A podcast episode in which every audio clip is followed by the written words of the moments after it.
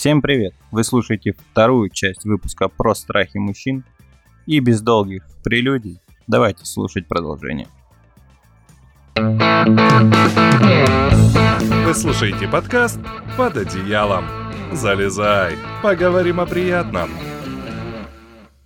Вернемся мы, значит, немножко к теме секса все-таки. Есть такой еще страх, что побыв с девушкой в сексуальном плане, она потом уйдет кому-то из знакомых или еще к людям, и ты будешь видеть и вот постоянно сравнивать себя. Вот. Как проработать такой страх? Сравнивать себя с другими после. То есть, если мы до этого говорили, что ты сравниваешь с кем-то себя до, а здесь наоборот после. Ну, в принципе, это нормальная часть э, развития, нормальная часть э, прогресса, да, то есть когда мы умеем рефлексировать, то есть немножечко анализировать себя, свои поступки и думать, да, почему она от меня ушла, например, к нему, да, а, думать не только с точки зрения, что я плохой, он хороший, а может быть э, проанализировать и подумать там, ага, он, например, дарит, ну банально, да, дарит, я не знаю, цветы, да, а я, блин, ни разу за год там не подарила ей даже там ромашку, да, например. Или, а может быть, он ее встречает, провожает после работы, а я, короче, ленился, не возил там ее, да, на работу, например.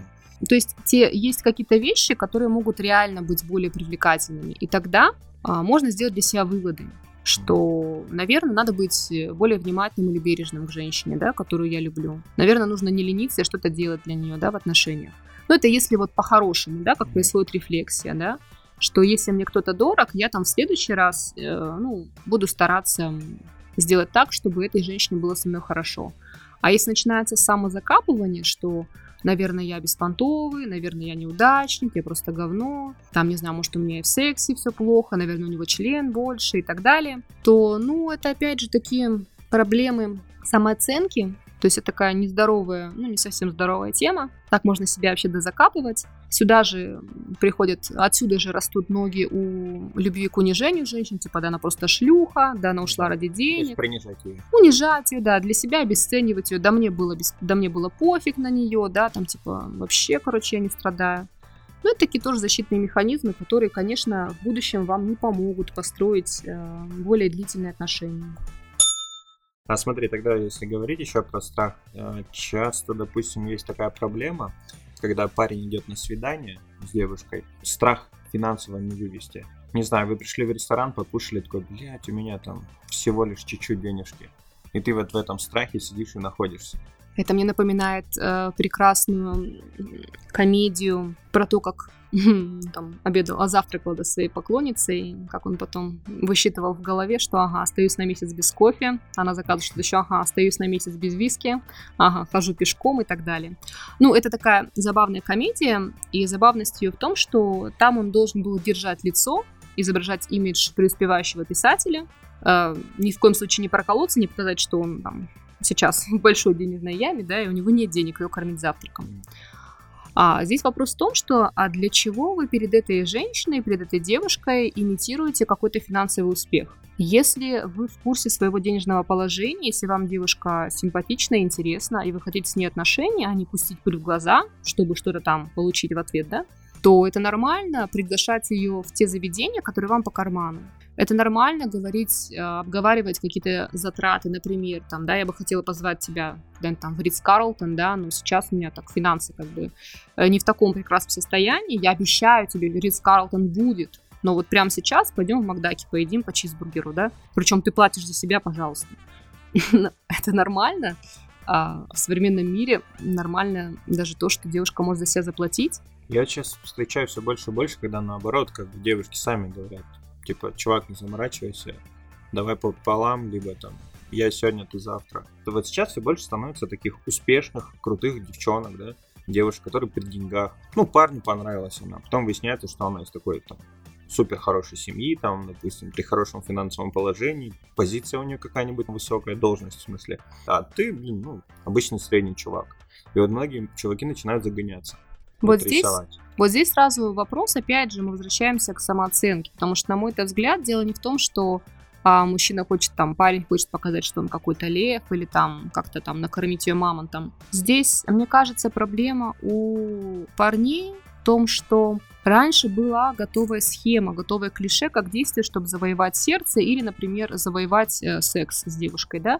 То есть ты везешь ее на тачке в ресторан, э, даришь ей цветы, поешь ее, например, шампанским, после этого вы едете в номера, ты имеешь секс. То есть здесь понятно, твоя часть вклада, ее часть вклада, да, то есть такие вот отношения, сделка понятна и прозрачна обеим сторонам, например.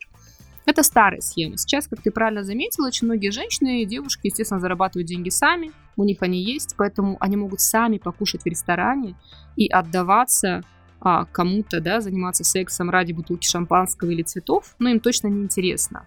То есть вот эта вот схема уже не работает товарно-денежная, да, где ты покупаешь секс, образно говоря, вот этим вот имиджем и всем остальным. Но здесь мужчина забывает важную вещь, что женщины, девушки такие же точно люди. Они также хотят отношений. И что парень им интересен, особенно если они сами имеют финансовую возможность где-то там покушать и погулять, и не мечтают найти себе парня, чтобы он их выгуливал и покормил, они ищут партнера для отношений. И независимо от того, а работает он на такой же должности или нет, человек может быть им симпатичен, интересен и может просто хотеться секса. Причем для этого секса не надо приезжать на Бентли, дарить ей цветы, да, и вести в рестик. Она может даже сама себе заплатить и при этом сказать, что, блин, чувак, поехали. Я Не, тебя ну, хочу, ты классный. Представь, там, Рис Карлтон, да, там, говоришь, встретимся, и она подъезжает на машине, а ты с автобуса выходишь. Как бы, ну, такое сейчас, Ну. согласись, ощущение у тебя будет увидеть, что она такая вся в роскоши, а ты Слушай, ну я, босяк. слушай, ну я так часто езжу на автобусах, на троллейбусах, особенно если я в Европе где-нибудь. То есть я вообще предпочитаю общественный транспорт, потому что это экологично. И, на мой взгляд, очень многие люди сейчас по этому поводу не загоняются. Это, опять же, пережитки прошлого. Если мэр Амстердама едет на работу на велосипеде, а наши для того, чтобы проехать там с улицы на улицу, вызывают кортеж, мигалки и парализуют весь город, ну, я Ну не вот я знаю, кто говорю, из них более уверен в себе. Все-таки это же общество, грубо говоря, формирует нам вот эти вот, показывает картинки, фильмы, еще что-то, то, что нам подсказывает, типа, вот так вот делай. А по сути-то ни хера так и нету. Ну вот э, на самом деле общество мы в том числе тоже формируем. Мне кажется, это устаревшие клише из разряда фильмов «Бумер», «Бригада» и так далее, где ты Да. вот приехал на тачке, и у тебя есть имидж крутого, да? Я понимаю, что сейчас на самом деле период таких больших перемен, женщины быстрыми шагами приобрели м, какую-то степень независимости, в том числе финансовую. Они тоже занимают равные, ну, во многом равные позиции, да, по работе, занимают хорошие должности, хорошо получают, развиваются. И а, уже многие женщины не стараются скорее выйти замуж только ради галочки, что там она замужняя, да. Они хотят отношений, и тогда для них значения большого не имеет, приехал ты на машине или нет. Им интересен сам человек. Если ей не нужна финансовая выгода, ей плевать, на чем ты приехал. Если ей хочется человеческих отношений, она смотрит на человека. И вот это меня радует, потому что я помню в студенчестве прекрасный разговор двух моих однокурсниц о том, как одна говорила другой. А тогда было супер модное заведение Кафеделия. Туда ездили такие гламурные люди. Это была одна из таких дорогих тогда кофеин в городе. И одна говорила, представляешь, на чем он приехал? Он приехал на Жиге. Хорошо, он хоть догадался ее оставить подальше. Ты что думаешь, что я поеду на Жиге потом куда-то дальше с тобой? А вторая говорила историю о том, что ну вот я рассталась вот с ним, ну вот э, с ним было хорошо, но у него была X5, а у этого X6. Но вот он в то же время, как ты знаешь, вот как будто не очень. Но у него зато X6. И вот я не знаю, это был совершенно реальный диалог, совершенно реальных девушек, ну, около там 15 лет назад, да? И вот тебе пример того, что живой диалог девушек. И когда парень слышит такие диалоги, просто слышит, он такой, блядь, Но это было, э, повторюсь, по-моему, 16 или 17 лет назад. И тогда, да, это, ну, это времена фильма «Бумер» и всего остального, когда на самом деле имидж... Ну, какие-то тогда, может быть, машины, 15 лет. Ну, какие-то, в общем, да. То есть какая-то марка называлась. В общем, я не очень просто разбираюсь, простите, в машинах, да. Но вот называлась именно, что одна на ступень выше, именно вот на модель а, новее. И так вот, эти времена стремительно уходят в прошлое. Потому что эти девочки, они тоже считали своим долгом хорошо выглядеть, накраситься, нарядиться и пойти на поиски, на охоту, найти себе преуспевающего мужчину, чтобы за его счет сходить в клуб «Кристалл», например, да, или какие там были модные клубы тогда. То есть они себе не представляли, что они могут сами туда пойти. А если мы сейчас говорим об отношениях а, не студенток, да, это были все-таки девочки-студентки, да, девушки, об отношениях уже людей, которые там закончили университет где-то работают, то они сами могут себя вывести. И, соответственно, им не нужен кошелек на ножках. Ну, какой-то процент все равно всегда есть, кому нужен кошелек на ножках. Но, простите, всегда есть процент, кому нужны э, сиськи, жопка и красивые ножки, да, то есть как бы им не нужны отношения, нужен человек, им нужна вот, ну, красивая деталь в его интерьере, да, экстерьере. Такая часть всегда будет, но в основном сейчас люди стремятся к отношениям, к отношениям равного с равным или хотя бы приближенно к этому. Можно дать совет парням тогда, что, как ты любишь говорить, как ты любишь говорить, ртом? А, разговаривайте обсуждайте это. И как раз если вдруг а, вы приехали на автобусе, а женщина приехала на Бентли, мне кажется, это отличный повод поговорить об этом, сказать, ты знаешь, я вот увидел, что ты приехал на такой тачке, вышел там из своего 63-го, да, и прям обалдел. Я теперь начинаю переживать. Я вообще тебе интересно как человек, если я вот приехал на автобусе? Или мне лучше сразу слиться, и ты ищешь только классом, у кого повыше машина, да, например. И может тогда узнать от женщины напрямую, что да мне плевать, на чем ты приехал, да, или, например, да, чувак, там, слейся лучше, там, ты не моего рода, мне нужен другой. По крайней чем... мере, ты не потеряешь. Да, чем раньше вы нач... научитесь говорить словами через рот о своих страхах, о своих желаниях, о своих интересах, тем быстрее вы найдете того партнера, с которым у вас это совпадает. Я просто недавно охренел с историей знакомый. Парень потратил 4, что ли, своих зарплаты просто на то, чтобы сходить в ресторан. Потому что она из какой-то там супер крутой семьи. Я такой, окей, блядь, ты потратил 4 зарплаты на один поход, а завтра ты как пойдешь? А послезавтра ты как пойдешь? Ну, то есть это такой бред. Конечно, это бред. Тем более, что вот ты совершенно верно заметил, а, поддерживать такие отношения бессмысленно. Это как вот видели, наверное, древний, древний фильм уже «Москва слезам не верит», да, где героиня Муравьевой активно изображала из себя то профессорскую дочку, то какую-то там научную сотрудницу, а, пыталась найти зажиточных мужчин с деньгами, со статусом и так далее, изображая, что она из их круга. И чем это закончилось, да, что поддерживать иллюзию бесконечно невозможно. Опять же, все равно правда вскроется. Поэтому я всегда считаю, что дешевле, в принципе, не врать. Врать очень затратно. Изображать из себя того, кем ты не являешься, это залог того, что влюбятся не в тебя, а влюбятся в твой образ, который ты не сможешь поддерживать. А вы хотели бы жить с человеком, который э, любит не вас, а, не знаю, вашу одежду или вашу машину? А просто твой партнер такой же. И вот вы как два дебила, блядь, друг другу пытаетесь доказать, что вы такие там статусы у вас высокие, ну, по вашему мнению. Ну, с этого начинаются многие браки. Ну, просто не обязательно доказывать статус, но, конечно, многие часто пытаются изобразить кого-то, кем они не совсем являются. Это, кстати, одна из причин, почему через год, полтора-два начинают браки трещать. Потому что иллюзия долго не выдерживает, ты устаешь изображать идеальную домохозяйку, он устает изображать идеального семьянина, выясняется, что оба вообще он любит пиво с раками, а она любит дискотеки или там наоборот, да? Возникает, что, ах, боже, ты меня разочаровал, ну, ты меня разочаровала. Вот если говорить про финансы, да, вот у многих мужчин еще бывает такой страх, что это потеря статуса лидера. То есть если девушка, она получает больше, чем он. Но это опять же восходит э, к самооценке, вернемся к ней, дорогой любимой, да, что если у человека все в порядке, он себя переживает как ценность, как личность, а, и понимает, что, ну вот я работаю вот сантехником, да, мне нравится моя работа, да, я чувствую себя на своем месте, да, а она вдруг работает, да, там, директором, да, опять Москва слезам не верит, поперла, да.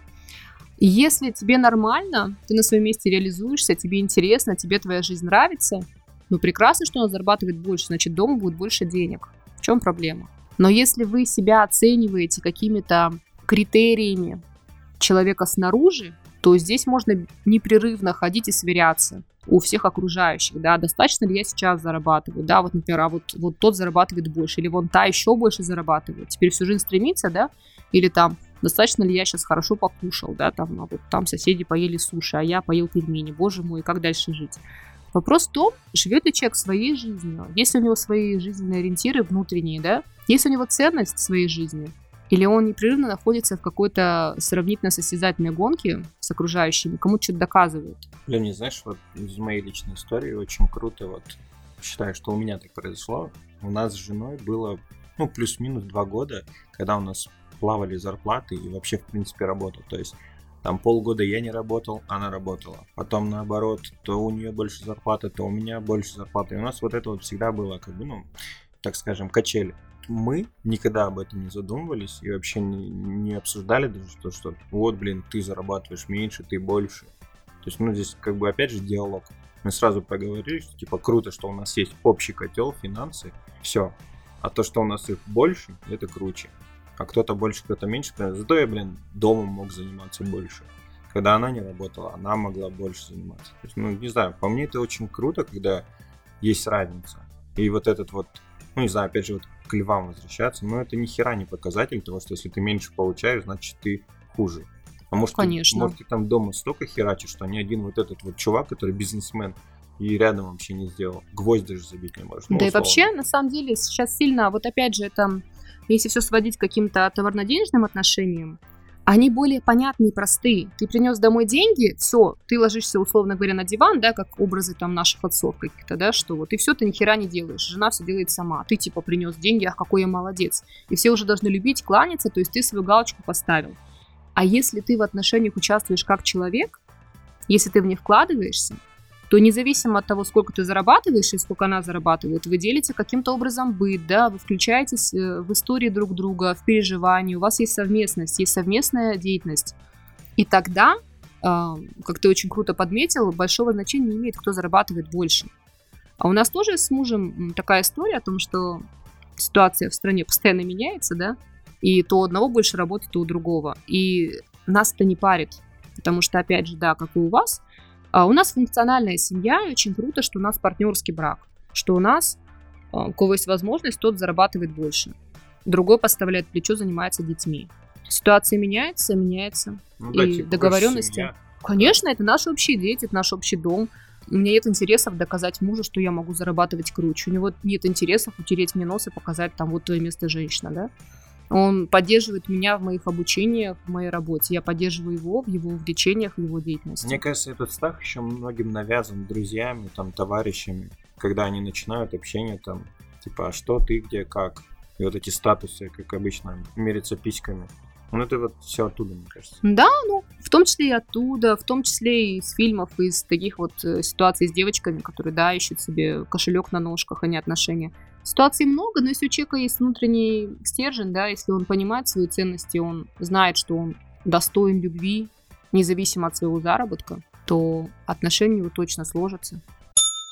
Ну и что, такой очень серьезный страх любого мужчины, парня, это найти себе девушку, с ней быть в отношениях, а потом через время узнать, что у нее есть ребенок. Пам-пам. Пам-пам, а что страшного в этом страхе? Ну, типа чужой ребенок. Ну вот, есть такой страх у мужчин. Боже мой. Ну, знаете, я тут вспоминаю Наташу Пушкину, да, которая с четырьмя детьми, с таким, так сказать, багажом вышла замуж за генерала. Я считаю, что на самом деле это даже а, не дауншифтинг, а прям апшифтинг от поэта перейти к генералу, да, а, под его крылом. Блин, и опять все страхи вот эти вот, они возвращают нас к теме самоценности. Уже устала, наверное, говорить это слово. Вам намылило прям, наверное, все уши. Ну, смотрите, что страшного в том, что у женщины есть ребенок. Чем это вам грозит? Как мужчине? Неприятием тебя. А, если ребенок вас не примет, да? как А, вариант. ну, как вариант. Не готовым быть к ребенку. Как вариант. Как вариант. Еще какие страхи? Чужой ребенок, общение с этим вот мужиком, постоянное, как бы, ну, постоянный контакт с прошлым. как А, с бывшим мужем, в Да. смысле, там, с отцом мама ребенка. приезжает за ребенком, то есть вот какое-то такое общение. Слушай, ну постоянный контакт, не сразу, full контакт, как будто вам приходится быть на ринге там очень много времени подряд. А, немножко так утрированы, да? Смотрите, первый страх, да, что ребенок вас не примет. Здесь, опять же, очень важно разговаривать словами через рот с матерью этого самого ребенка. Какое место ребенок занимает в ее жизни? Если у нее ребенок прям на супер первом месте, и вся ее жизнь заключена только в ребенке, то, скорее всего, у нее не получится построить отношения функциональные с другими мужчинами, но дело не в самом ребенке, а в ее психологических проблемах, с которыми, опять же, можно пойти к психологу. Потому что позиция такая у здоровых, скажем так, людей. Главные семьи это взрослые. Жизнь матери не зависит от жизни ребенка, то есть он не имеет а, права голоса на ее личную жизнь. Как я уже говорила про дело о подростках, да, которым уже 18, 20 и так далее лет, как там родители не имеют права м, чрезмерно настаивать на каком-то выборе партнера, да, или не выборе. Так и здесь. Тем более маленький ребенок вообще не имеет права голоса, нравится ему это дядя или нет, простите Если меня. вот смотри, такой, ну, он немного жестокий, конечно, по отношению к твоей гипотезе, ну, к твоему утверждению. А, у меня у подруги, у нее ребенок колясочник. То есть, и вот она его опекает постоянно. Ну, естественно, за ним уход нужен постоянный. И у нее тоже, вот как ты говоришь, не клеится постоянно. Как она сможет здесь поставить себя выше ребенка в такой ситуации? То есть ребенок имеет голос вторым. Здесь тем более а, для таких детей я работала с такими детьми, с их матеря, матеря, господи, простите. Мамой. Я работала с такими детьми, с их мамами, потому что чаще всего ими занимаются мамы, очень часто из таких семей уходят мужья, не ну выдерживая вот нагрузки, да. Чаще всего это мамы-одиночки. Так вот, здесь тем более важно и для ребенка, в том числе, чтобы мама смогла поставить себя в своей жизни на первое место, смогла надеть кислородную маску на себя в первую очередь. Как в самолете. Как в самолете. А потом ребенок. Потому что только тогда, только счастливая, нормальная мама, устроенная, благополучная, сможет обеспечить ребенку максимально благополучную жизнь. Если же мама замыкается полностью на ребенке, это не ведет ни к чему хорошему, потому что это порочная система. Ну, Ребенок и мать должны разлучиться. которые себя не спасет, да? Спасителем, потом палачом, потом жертвой по кругу, потому что в треугольнике Карпмана роли постоянно меняются. Невозможно быть статично в одной роли. И вот они друг друга будут постоянно как бы подпитывать, да, вот этой вот амплитудой этих отношений. Так вот, и что можно сделать в такой ситуации? Находить помощь, не стесняться ее искать. Нет, вот если тебе, как, ну, мы про мужчин говорим, если тебе попалась такая девушка, Слушайте, ну мы говорим попалась, мне уже ну, не нравится это слово. Ладно, это же не прилавок нет. с гнилыми яблоками, ну, где вам подвернулось внезапно. Смотри, я говорил про то, что ты знакомишься с девушкой, ты ничего не знаешь об этом ребенке. Потом через время оказывается, у нее есть инвалид ребенок, и который вот он есть. Угу. Вот, как, допустим, с такой матерью быть? То есть, если ты говоришь, что здесь проблема как раз-таки не в том, что там ребенок, а вот с мамой с этой. А, что именно как быть? Смотрите, вы говорите о страхе мужчины узнать, что у женщины есть такой, как вы говорите, там, прицеп или груз, да? А что это? Это страх ответственности в первую очередь, да? То есть вам не хочется проблем. Вы этого ребенка не рожали, вы как бы его о нем не мечтали, вы к нему не прикладывали никаких усилий, а теперь вам придется как будто бы там по жизни или как минимум какое-то время участвовать в его жизни, тянуть его финансово, да, как-то, да. а может быть даже, не знаю, памперсы менять насколько человеку этого не хочется делать. Здесь совершенно понятно, что не хочется чужому ребенку делать ничего. Но теперь возвращаемся к тому, что вы-то познакомились с этой женщиной, да? Совершенно понятно, что если вы с ней дошли до той точки, что она вам рассказала про ребенка, что у вас уже какие-то отношения есть, и она вам чем-то нравится. И, возможно, вы испытываете удовольствие от ее общества. Если вы пошли уже дальше, и вы можете сказать, что вы эту женщину уже любите, она вам очень дорогая, близка, чаще всего вот эта вот симпатия любимому человеку, она такой аурой распространяется на то, что ее окружает. Вам нравится ее кошка, вам нравится ее собака, вам нравится ее ребенок, потому что, более того, ребенок может быть иметь ее черты, это продолжение ее. Вы видите ее матерью, да? Влюбленный человек великодушен, а если же вы хотите сами, вот как чаще всего этот страх на самом деле появляется у мужчин, которые сами очень сильно хотят усыновиться к этой женщине, хотят быть единственным ее ребеночком, быть лялечкой на руках. И тогда им конкуренция непереносима. Ах, как это? Я сейчас говорю не обязательно о ребенке-инвалиде, а просто о ребенке, да? Ну, типа, как это? Это не будет мне сто процентов внимания? А как же мне сырнички в постель? А как же пяточки потереть? Она что, будет уходить перед сном кому-то сказку читать? Ай-яй-яй, как это так, да? Для меня это опять же какая-то незрелость и о неумении простраивать какие-то личные границы в рамках семьи, о неумении понимать свои потребности. Что ты на самом деле хочешь от женщины, да? Если ты хочешь быть с ней в паре, у вас отношения, да, равнозначных партнеров, то ребенок это не такая страшная ситуация. Тем более, что сейчас очень много разводов, повторных браков и так далее. Ну, то есть, если подытожить вообще сегодняшний выпуск, мы ответили, наверное, на очень маленькую часть страхов, потому что этих страхов намного больше. Но главный совет это не бояться разговаривать. Вот из раза в раз мы тут говорим, а все больше убеждаешься, что люди просто не говорят друг с другом. Да, еще бы я подытожила тем, что мужчинам очень важно переживать себя как ценность.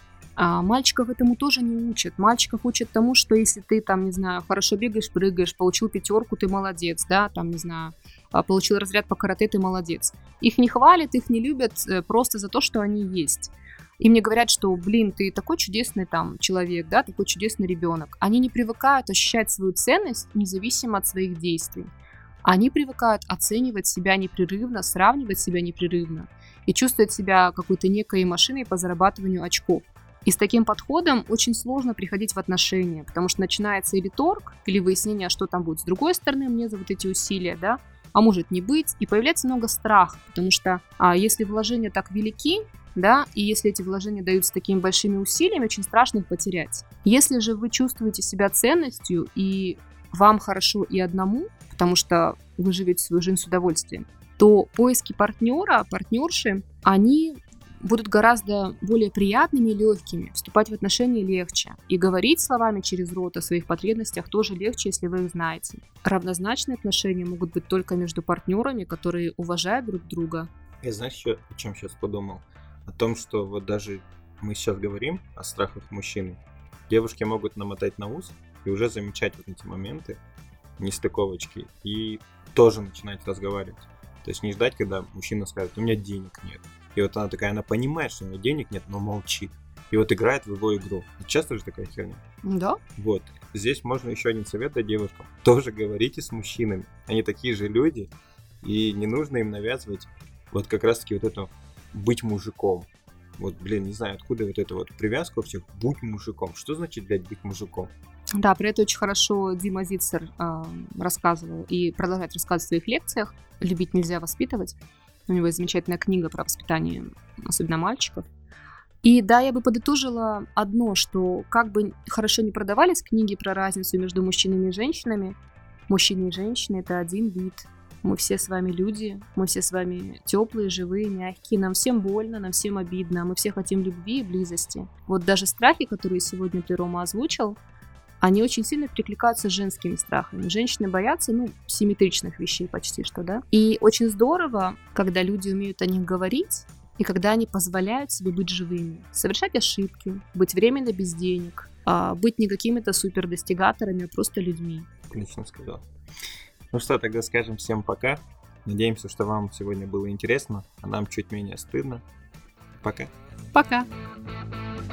Это был подкаст «Под одеялом». Скоро повторим.